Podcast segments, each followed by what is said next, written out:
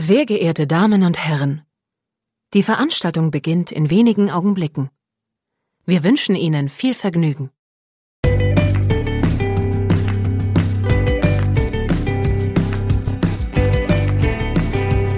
Sieben Tage, sieben Songs.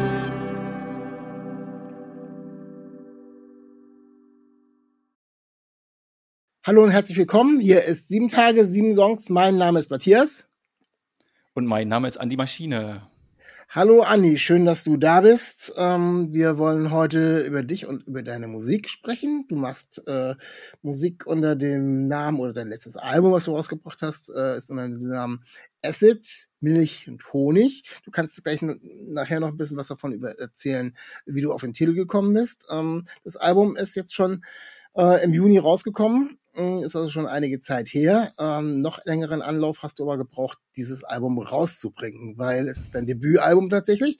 Ähm, du machst aber schon seit, ich weiß nicht, du wirst gleich selber erzählen, 20 Jahren Musik als DJ äh, in Clubs, äh, vor allem in Leipzig und äh, auch, glaube ich, ein bisschen was als Producer.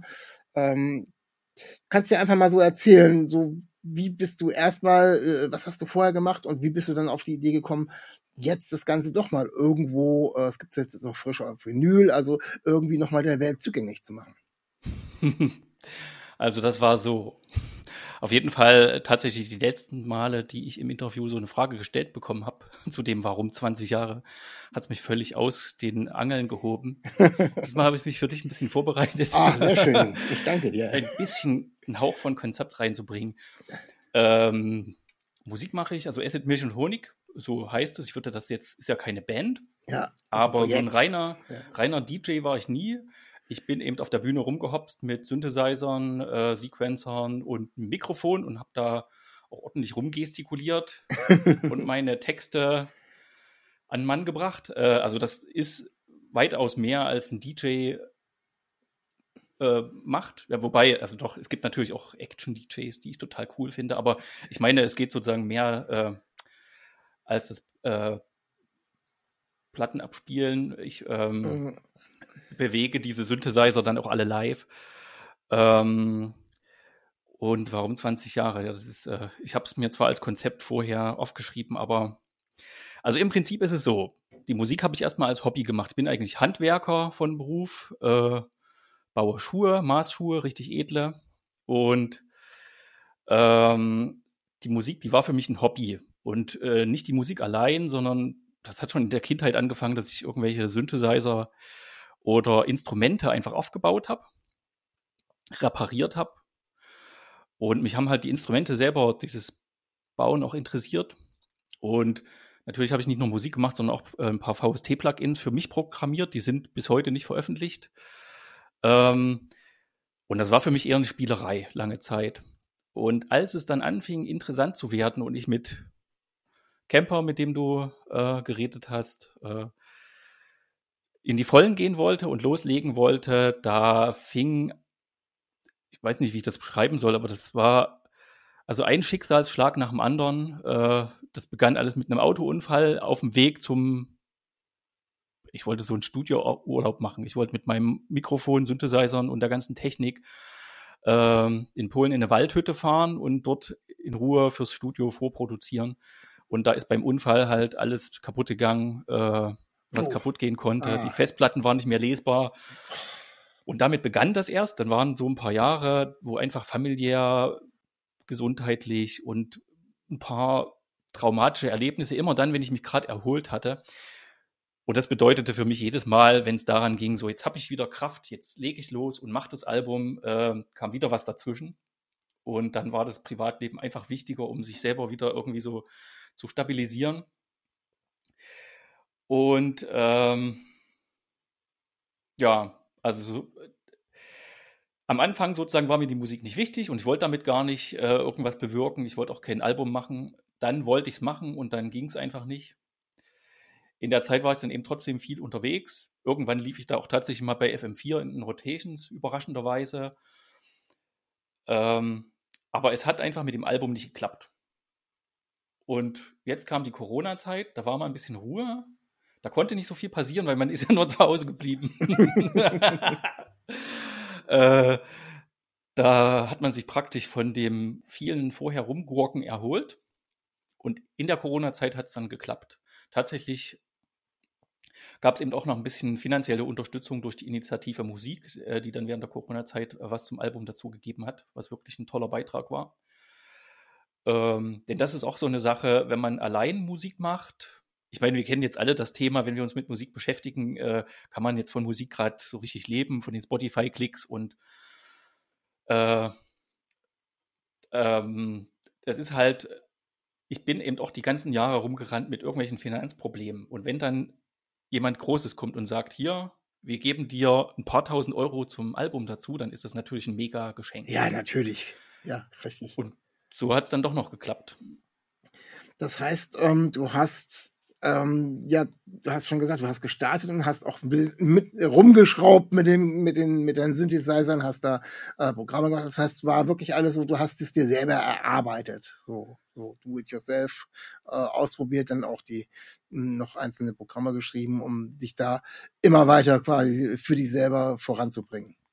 Ja, genau. Also am Anfang fing das ja eben als Hobby und als Spaß an und es hat einfach unglaublich Spaß gemacht, immer neue Felder zu entdecken. Ich habe mich dann manchmal äh, so um 2005 bis 2008 rum, wo das eben anfing mit Acid Mission Honig, habe ich mich manchmal im SAE hier in Leipzig, die Tontechnik-Hochschule, mit reinsetzen dürfen, weil ich einen Dozenten kannte. Ich habe natürlich dann kein Zertifikat dafür bekommen, aber einfach mal, um zu horchen, so wie geht das? Was ist ein Kompressor? Und hat sich alles äh, selber erarbeitet. Und es hat ziemlich Spaß gemacht. Hast du, hast du zu dem Zeitpunkt irgendwelche Vorbilder gehabt oder was hat dich inspiriert? Also, äh, wenn man ganz weit zurückkriegt, kann ganz viele, die, wenn, die ersten Synthesizer, also ganz klar so irgendwie, ich sage, äh, das Kraftwerk hat aber dann später mit dem Ganzen, was sich die, wie sich die Musik weiterentwickelt hat, dann gar nicht mehr so viel zu tun. Die haben dem ganz viel Vorschub geleistet, auch was äh, die Inspiration und die Technik betrifft. Aber gibt's für dich irgendwelche Sachen zu dem Zeitpunkt, aus der Zeit, wo du sagst, so, okay, das fand ich cool und das habe ich dementsprechend, hat mich das noch ein bisschen motiviert, da was zu machen? Irgendwelche Musiker, DJs, Bands oder irgendwas? Ja, du hast da ein gutes Feeling für. Also ich bin als Kind aufgewachsen, äh, bin Kind der DDR. Ich war, glaube ich, elf oder zwölf, als die Wende kam. Und äh, mein Vater, der hatte noch zu DDR-Zeiten eine illegale Kraftwerkplatte rumstehen. okay. Und das zweite war Tonsteine Scherben. Okay. So, und das waren die zwei Sachen, wo ich äh, sozialisiert wurde und das hat mich auf lange Sicht geprägt. So, ich fand einfach Tonsteine Scherben, dieses raue, rockig, punkige, ähm, fand ich einfach toll. Ähm, und Kraftwerk, da bin ich eben auch, äh, es gab damals, damals diese RFT Kopfhörer, ich glaube, die hatten fast alle in der DDR, die überhaupt Kopfhörer hatten, hatten die, genau die. da gab es nichts mit Marken und mit Auswahl. Ähm, und ich bin da mit Kopfhörern, habe ich diese Platte gehört. Ich durfte sie nicht auflegen, weil das war ja gefährlich. So ein kleines Kind am Plattenspieler, da geht die Platte vielleicht noch kaputt. Und zu DDR-Zeiten war so eine Platte wirklich äh, ein, ähm, das war ein richtiger Wertgegenstand. Ja, wenn sie auch noch aus dem Westen gekommen ist, das recht natürlich. So, ich weiß noch, wie ich da in die Kraftwerkplatte reingekrochen bin mit, ähm, mit dem Hören. Und wenn die Plattenseite zu Ende war, habe ich dann zweite Seite gerufen. und dann kam der Vater und hat die Platte umgedreht. Also tatsächlich hast du gut geraten. Kraftwerk ist so ganz frühe, ganz frühes Vorbild. Ja, du hast jetzt so zwei ganz konträre Sachen gesagt. Ne? Also einmal, was so mit äh, Inspiration von, von Technik sind die Sachen, so bei der Kraft, äh, Kraftwerk und dann eben Tonsteine Sterben mit diesem ähm, immer ein bisschen knarzig, immer ein bisschen punkig, immer ein bisschen ähm, rauer und das ist ganz witzig. Also, wenn, als ich das äh, erste Mal durch sein Album gehört habe, ist das so eine extrem weite Bandbreite. Ich habe zuerst gedacht, ich habe jetzt ganz viel, wo es sich nur um, um Synthi und irgendwelche Gefiepe und sonst irgendwie dreht. Aber nein, du hast tatsächlich so eine, so eine Bandbreite aus beiden oder beziehungsweise du mixt da irgendwie ganz viel, ganz geschickt aus beiden. Ähm, das finde ich, das macht, macht das ganze Album ähm, total spannend, weil es sind vielleicht mal zwei ähm, Titel drauf, die sich ähneln von der Anlage her, aber ähm, insgesamt hast du da ganz unterschiedliche ähm, Genres miteinander vermixt. Und ähm, ich will jetzt noch was zitieren, das kommt jetzt nicht von mir, das stand äh, auf deiner Homepage und auch irgendwo anders stand es mal drin. Ähm, äh, was, äh, um, um, wie deine Musik beschrieben wird. Ich lese es jetzt einfach mal vor. Ähm, Peter Licht, gleichzeitig auch mal Egotronic im Duett mit H.P. Baxter, aber in manchen Momenten auch Helge Schneider auf Ecstasy. Und ähm, ich weiß nicht, wer sich diesen ähm, das äh, hat einfallen lassen, aber äh, in vielen Sachen trifft es das. Also seine Texte sind ähm, manchmal ja, man muss nachfragen, vielleicht auch sogar, oder man muss sie gar nicht erst versuchen zu verstehen wollen. Komme ich auch gleich noch zu bei einem Song. Oder aber dieses Spektrum zwischen dem, mm, ja, rotzigen, punkigen, vermischt mit eben diesen ganzen ähm, Techno und äh, Synthesizer-Elementen. Also ähm, bleiben wir nochmal bei, bei dem, bei dem bei der alten Richtung, also so wenn Sie sagen 2005 in, in Synthi und Techno, die war ja damals so auch zu der Zeit 2005 mit der 2000er Jahre auch so eine so eine Schiene. Äh, wenn ich damals das in der Richtung gerne gehört hätte, auch in den Clubs und dementsprechend ähm, äh, getanzt hätte und abgefeiert hätte, welcher Song um, aus deiner Platte kommt diesem Gefühl am nächsten? Weil ich finde, du hast so unter, ganz unterschiedliche zeitliche Gefühle Und was würdest du sagen, aus deiner Sicht kommt dieser, dieser elektrischen Art von elektrischen Musik am nächsten? Ist da eine Idee? Äh, der, der die den äh, 2005er Jahren so ja, in war, meinst du? Ja, ja, so diese, diese äh, Szene, die Clubszene, äh, sind diese also Techno-Szene ein bisschen einfängt. Hast du da mhm. das ist für mich natürlich jetzt schwierig, weil ich habe ja 2005 angefangen und ja. äh, ein, einige Lieder auf dem Album sind ja tatsächlich aus der Zeit. Ja. Die sind immer noch ein Stück gewachsen und wenn ich heute die erste Version anhöre, die ich damals gemacht habe, dann ist das ein bisschen Kiki-Kram. Aber äh, deswegen ist das für mich äh, teilweise gewachsen und ich würde heute sagen, naja, ich habe damals, also 2005 habe ich Mediengruppe Telekommander gehört und T-Raumschmiere äh, was denn noch? Saalschutz, so, das waren die Sachen, die ich da total gern gehört habe. Und ähm, da hätte ich eigentlich auch hingepasst. Also ich finde schon, dass was ich mache, ist nach wie vor Elektropunk. Ja. Nach 20 Jahren kann das ja durchaus so ein Revival. Also ich wäre dafür. Ja. Für ein Elektropunk-Revival. mal, mal, mal mehr Elektro, mal mehr Punk, aber immer irgendwie so, äh, so, immer so ein bisschen an der Grenze und mal in die eine Richtung, in die andere Richtung ähm, ge, getickert.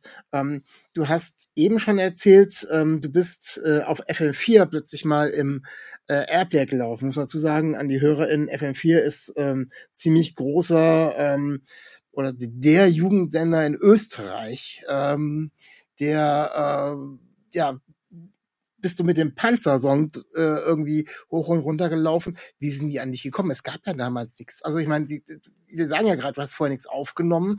Die müssen ja irgendwie dazu gekommen sein und dann das auch nur so in ihr Airplay reingekriegt zu haben, dass es auch gelaufen ist. Wie ist das zustande gekommen? Und warum ja, dort? Doch. Äh, doch, es gab tatsächlich schon einen Tonträger, aber das war kein offizieller, nicht mit Labelcode und nichts. Das war einfach eine selbstgebrannte CD mit einem Booklet. Da bin ich vorher äh, habe ich bei einer Buchbinderin ein Praktikum gemacht, um zu lernen, wie ich mir ein Digipack selber binde. Und das geistert, das geistert sogar bei Discogs, glaube ich, noch rum. Irgendwer hat auf Discogs mal diese alte, diese alte inoffizielle CD. Also die war weder gemastert noch sonst was. Ich habe es einfach nur zu Hause zusammengebastelt und auf die CD gebrannt, CD äh, bedruckt, äh, Booklet gebunden. Äh, und äh, davon gab es vielleicht 50 Stück oder so. Das habe ich dann irgendwann aufgegeben gehabt, weil ähm, ich hatte so ein Vinyl-Rolling, also der von oben aussah wie eine Vinylplatte und von unten normaler CD-Rolling war. Und äh, ich habe dann keine, also irgendwann haben die CDs ähm, die Rolling ja nachgelassen, dadurch, dass alles übers Netz ging und USB-Sticks aufkamen, äh, gab es da bei, in dieser Sparte nicht mehr so eine Qualität. Und da habe ich dann aufgegeben, weil die teilweise die CDs, die ich gebrannt hatte, dann auf irgendwelchen Playern nicht liefen. Und da habe ich mir diese Mühe dann gespart. Hab gedacht, in einem Jahr nehme ich sowieso ein Album auf und da. Hat dann doch länger gedauert. Aber wie das ja. genau kam, dass das jetzt in Österreich äh, dort bei dem Sender gelandet ist, äh, weißt du auch nicht. Ja, das war, ähm, ich habe 2007 auf den Sonne, Mond und Sterne gespielt und war da auf so einer, das war so eine Randbühne für Newcomer. Und ähm, die war so am Rand. Man musste praktisch an allen Fressbuden und an allen großen Bühnen vorbei, um da hinzukommen, so direkt am See. Es war eigentlich ganz niedlich, aber ähm, da habe ich halt nachmittags gespielt. Und als ich da hingekommen bin, waren da halt nur ein paar, also es war schon der zweite Tag beim Sonne, Mond und Sterne, waren nur ein paar Schnapsleichen da, die so wac wac wackelten statt tanzten. Und da dachte ich, na, das kann ja was werden. Und da habe ich das Konzert irgendwie, ich habe mich vorher, das war so ein Schutzbetrinken, ich habe mir da halt eine Red Bull Cola oder so auf Ex gegeben und habe dann angefangen und ich habe gar nicht ins Publikum geguckt, aber nach fünf, sechs Liedern war dann plötzlich Applaus zu hören und habe ich gemerkt, dass das, der halbe Platz schon voll war. Und im Laufe meines Konzertes, das war, ich durfte nicht mehr länger als eine Stunde spielen, innerhalb von einer Stunde war dieser ganze Vorplatz alles voll mit Leuten und alle haben getobt. Und da war ich selber extrem überrascht. und auf dem Heimweg vom Sonne, Mond und Sterne ich habe da noch, äh, ich habe da im Auto direkt am See übernachtet und in der Nacht bin ich aufgewacht vom Feuerwerk. So, ich war gerade eingeschlafen, da flogen die Feuerwerkskörper direkt vor meinem Auto. Es war wunderschön, aber ich war natürlich trotzdem erschrocken. Und da bin ich am nächsten Früh dann so ein bisschen verkatert nach Hause gefahren und da hat mich ein Freund angerufen, der gerade aus Wien nach Leipzig zurückkam, aus einer befreundeten Band und meinte, du weißt was, ich habe jetzt äh, gerade solange ich noch konnte FM4 gehört, weil du weißt ja, wie es in Sachsen mit den Radio äh, Station aussieht. Ähm, und da kam plötzlich einer, der hat da so, also so eine Live-Aufnahme vom Sonne, Mond und Sterne und da hat einer gesagt, ja, wenn ich nur ein Zehntel der Gage der Großen kriege, dann habe ich natürlich auch nur ein Zehntel des Publikums. Und dann kam ein Lied von dir. Alter, warst du das? Warst du auf dem Sonne, Mond und Sterne? und da habe ich dann, äh, habe ich auf die Webseite von FM4 geguckt und da war, man findet den Artikel sogar heute noch, wenn man sucht danach. Äh, die hatten da praktisch auf der Hauptseite von der FM4-Seite den, den Artikel über Sonne, Mond und Sterne und gleich als erstes mich so als kleinen Geheimtipp und dann haben sie die ganzen großen Acts, so Großstadtgeflüster war da, glaube ich, mit dabei. Dann haben sie sich um die Großen gekümmert, aber kurz so ein Hinweis auf meine abgefahrene Show. Und da habe ich dann die Moderatoren angeschrieben und habe denen zum Dank zwei CDs geschickt. Und da und haben irgendwann hat er mich ja. ja. irgendwann hat er mich dann angerufen und hat gesagt, hier, du bist jetzt, äh, hör, äh, mach mal, mach mal das Radio an. Da habe ich erstmal, hä, wie soll ich denn jetzt FM4? Na, mit dem Livestream. Und dann habe ich FM4 gehört und da lief gerade der letzte Takt vom Panzersong. Und habe ich gesagt, oh, cool, geil. Und dann hat er gesagt, was? Nur cool? Du bist jetzt bei uns auf den Rotations. und da habe ich mich mega gefreut. Dass, ich weiß gar nicht, wie die das gemacht haben. Ich hatte ja nicht mal einen Labelcode. Ich weiß gar nicht, ob was in die Rotations darf. Vielleicht, vielleicht die sind in Österreich, die haben vielleicht keine GEMA, die alles auffrisst. Das kann sein, ja, auf jeden Fall war das ein Zufall und der war total, es hat mich überwältigt, so. Na, du hast ja schon ähm, vorhin auch erzählt, ähm, dass einige ähm, Tracks, die jetzt auf dem Album drauf sind, auch dementsprechend schon ein bisschen älter sind. Ähm, weißt du vielleicht, ähm, welches der älteste Song da drauf ist? Oder oder zumindest so, äh, wo du sagst, der ist auf alle Fälle ziemlich alt. Und wie alt ist es dann, wenn ich sage, wenn du sagst alt und hat es dann aufs Album geschafft? Also die meisten Songs sind äh, 2005 und dann jünger, äh, aber es gibt tatsächlich eine Ausnahme. Und die ist aufs Album gekommen, nicht ähm, also Camper, mein Manager, der hat einfach so eine Geduld mit mir gehabt und bei den ganzen Schicksalsschlägen hat er einfach mich eher getröstet, mir Mut gemacht, äh, anstatt zu sagen, hier, warum lieferst du nicht ab? Und die ganzen Jahre hat er zu mir gehalten und dann hat er den Wunsch, also der hat auf, äh, er hat, ich sage der, eigentlich sehr unfreundlich, ähm, er hat sozusagen beim Durchsehen, was alles aufs Album kann, äh, waren mir so ein paar kleine Files von ganz früher durchgerutscht und die fand, hat er auch mit durchgehört und da fand er das X ganz gut. Das ist das letzte Lied jetzt auf dem Album, was auf Spotify ehrlich gesagt gar nicht zu hören ist. Es ist nur auf der CD-Version.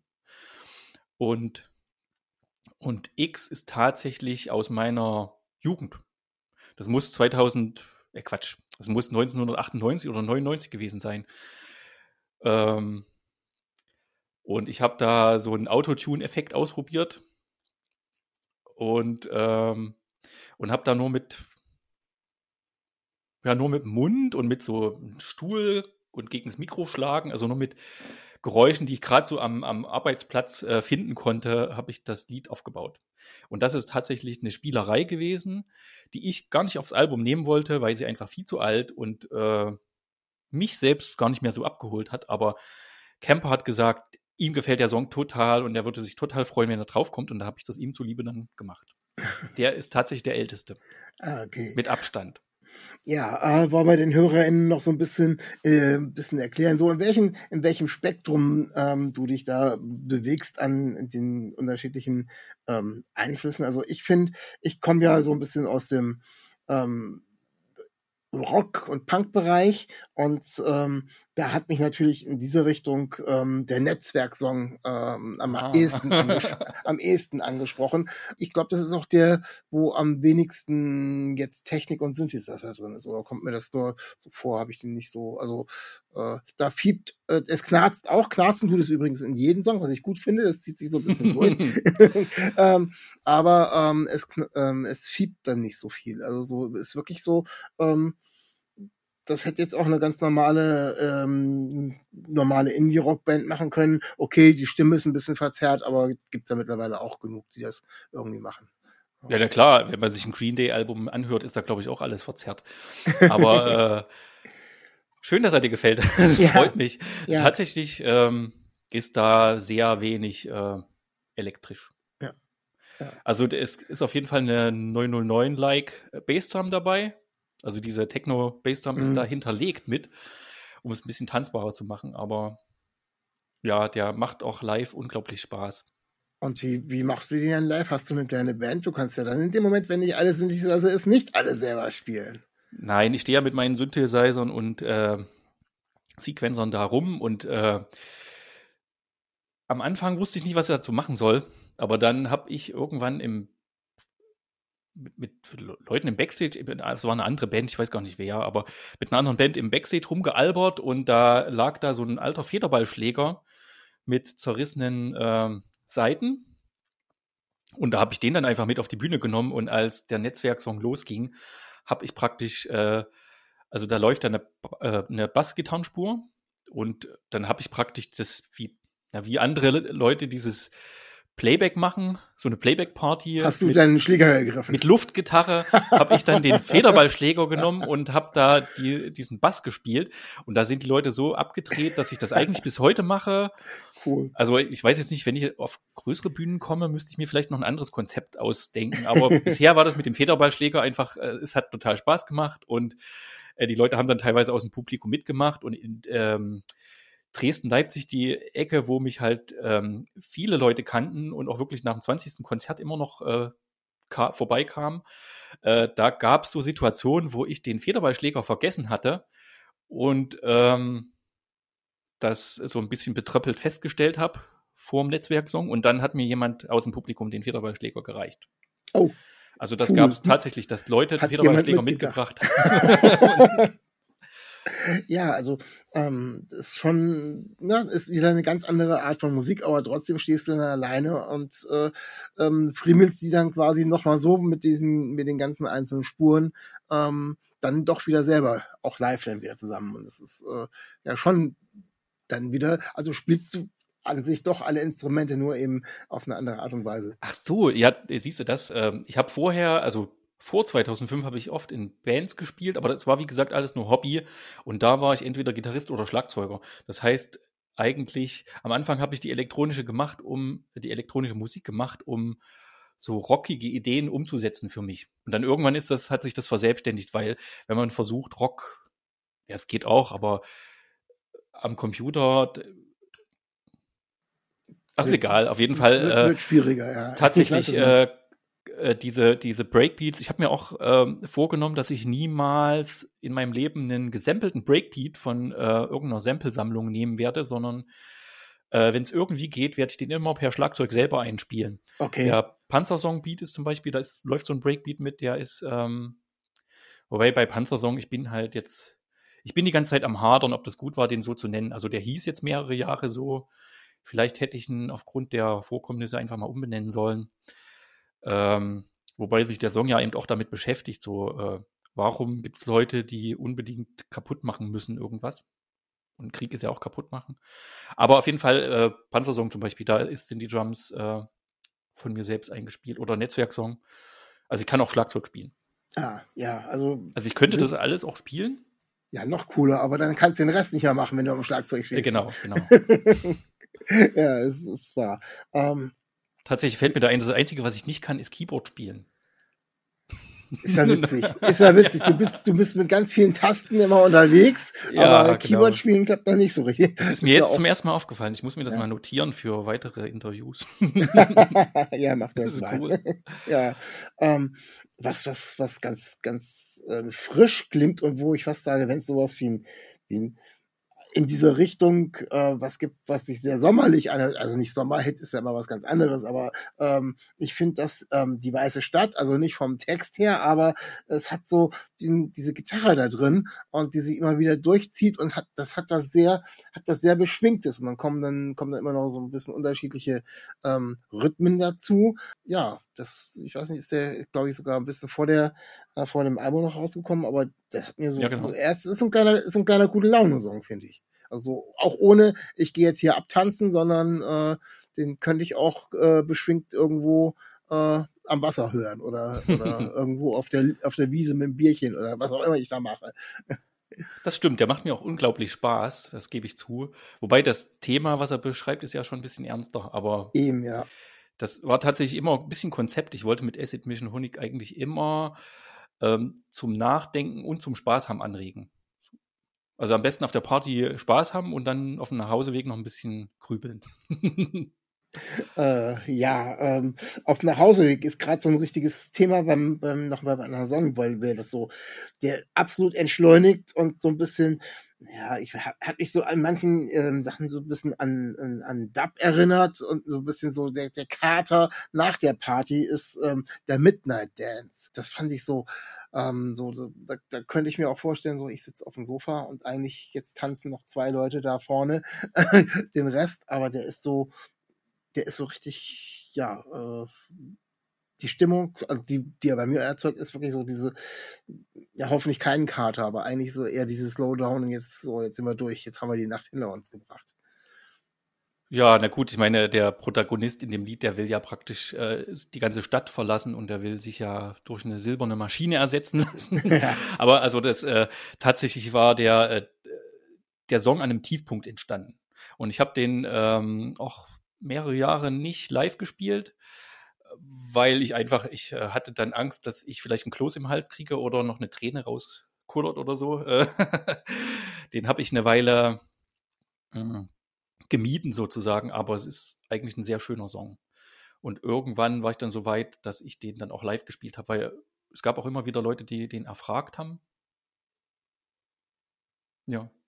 Ähm, Jetzt haben wir noch gar nicht, wir haben mal so kurz immer angesetzt, aber ähm, nochmal äh, zu dem Namen Acid, Milch und Honig. Ähm, hat das, welche Bedeutung hat das? Du hast schon erklärt, was für Musik und wie du es machen, was es auslösen soll, oder ähm, aber ähm, was steckt hinter dem Namen? Du musst ja die einzelnen Wörter verbinden, mit denen verbindest du ja irgendwas. Das ist ja jetzt eine Kombination an Wörtern, ähm, Acid, Milch und Honig, die jetzt nicht gewöhnlich ist oder sowas. Da, da ist ja, hast du ja bestimmt was bei gedacht, so die, das Projekt oder den Namen äh, so zu nennen. Ja, das stimmt. Das Lustige ist, ich wusste damals noch nicht mal, dass Acid eine Droge ist, als ich den Namen vergeben habe. Ursprünglich sollte das sollte eine Webseite sein, wo ich ähm, ich habe nie so einen richtig guten Bezug zu meiner Kunst gehabt. Ich habe einfach nur im Freundeskreis viele Leute gehabt, die auch Kunst machen, Bilder malen, Videos oder Musik machen. Und da wollte ich eine Webseite machen, wo ich die alle präsentiere. Und die habe ich dann Acid Mission Honig genannt. Äh, am Anfang mit Rechtschreibfehler. äh, und wusste noch gar nicht, dass das eine Droge ist. Ähm, und äh, dann hat äh, jemand meinen Rechner repariert und dabei die äh, Songs ins Netz gestellt. Und dann kam halt da E-Mails von Leuten, die das gehört hatten, per, ich weiß nicht, was das für damals für eine Tauschbörse war. Und äh, so ist dann der Name praktisch, äh, also der hat praktisch meine Lieder, meine MP3s, die unfertigen, die hat er über so eine Tauschbörse reingestellt und hat denen den Namen Acid Mission Honig gegeben. dann haben mich andere Leute dafür angeschrieben und da ist der Name erstmal praktisch zum Musikprojekt gekommen. Am Ende war ich dann Acid Mission Honig selber. Und der Name, ja, da habe ich, äh, das eine war zum Beispiel, dass ähm, ähm, Milch und Honig verkörpert mich für mich, äh, für mich so ein bisschen Pop. Und außerdem glaube ich, da gab es Walter Ulbricht, dieser der noch vor Erich Honecker ja. Präsident der DDR war, der hat, muss wohl irgendwie mal gesagt haben, bilde ich mir zumindest ein, so im Hinterkopf, dass der irgendwann mal gesagt hat, wenn wir die nächsten fünf Jahrespläne in die Tat umgesetzt haben, dann wird Milch und Honig aus den Leitungen fließen. Um damit sozusagen darauf hinzudeuten, wenn der Kommunismus schön weiter so macht wie bisher, dann äh, wird Wohlstand und Luxus sozusagen Einzug halten in Form von Milch und Honig. Also Luxus und Wohlstand ja, ist für mich ja. Milch und Honig. Und Acid ist ja dann das, was da kommt und alles kaputt macht. Also wenn man ja. Milch mit Honig, wenn man da Acid reinmacht, dann flockt alles aus. ähm, das war das eine so, das äh, Politische. Und am Ende muss ich aber auch sagen, dass äh, es hat so mehrere Schienen. Acid House und Acid Jazz fand ich jeweils cooler als House und Jazz, also musste es irgendwas mit Acid zu tun haben, dachte okay. ich mir. Ja.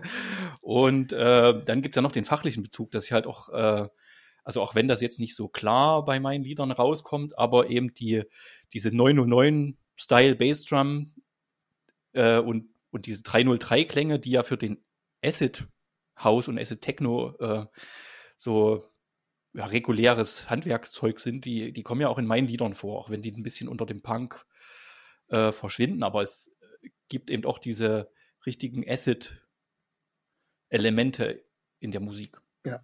Also sozusagen ja, also passt äh, so aus, mehr, aus, mehreren, aus mehreren Seiten letztendlich äh, die Entscheidung, äh, dass du so heißt, hat aber eigentlich jemand anderes für dich getroffen, weil er die Songs ja. mit diesem Künstlernamen ins Netz gestellt hat.